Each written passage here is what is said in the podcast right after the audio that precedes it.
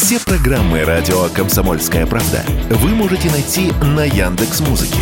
Ищите раздел вашей любимой передачи и подписывайтесь, чтобы не пропустить новый выпуск. Радио КП на Яндекс Музыке. Это удобно, просто и всегда интересно.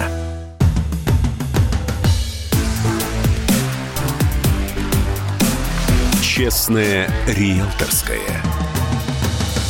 Всем привет!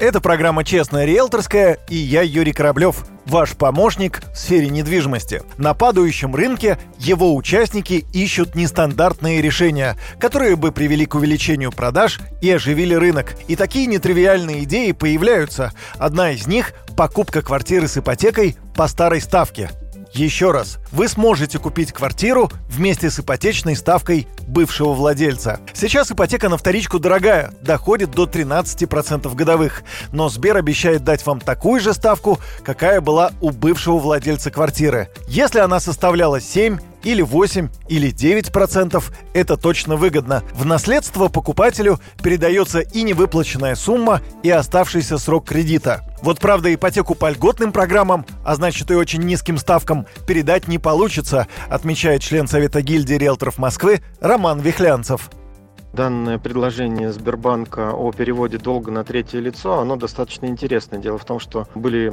достаточно большие исторические периоды, когда ставка Сбербанка была ниже текущей сбербанковской ставки по ипотеке. К сожалению, есть ограничения на круг кредитов, которые можно таким образом перевести на третье лицо. В первую очередь, это, конечно, субсидированная ставка по новостройкам, которая одно время там составляла одну десятую процента, три десятых процента, один процент в ипотеке Сбербанка. То есть все кто покупал новостройки в Сбербанке, к сожалению, поделиться этой прекрасной ипотекой другим а, людям, которые не захотят купить эту квартиру, не смогут.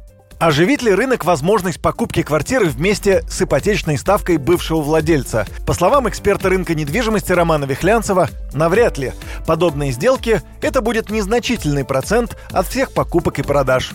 Ну, во-первых, ограничений достаточно много, во-вторых, не все брали ставки, безусловно, более низкие, чем текущие. Ну, то есть э, из-за там десятых долей процента активизации рынка не произойдет. Кроме того, доля Сбербанка, она, конечно, достаточно большая. Например, в Москве она составляет всего около трети. В регионах значительно больше.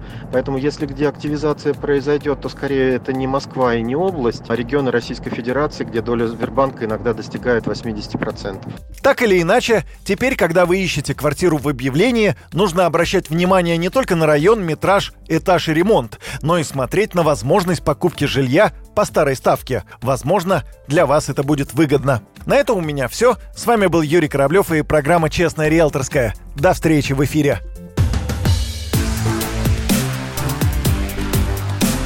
«Честная риэлторская».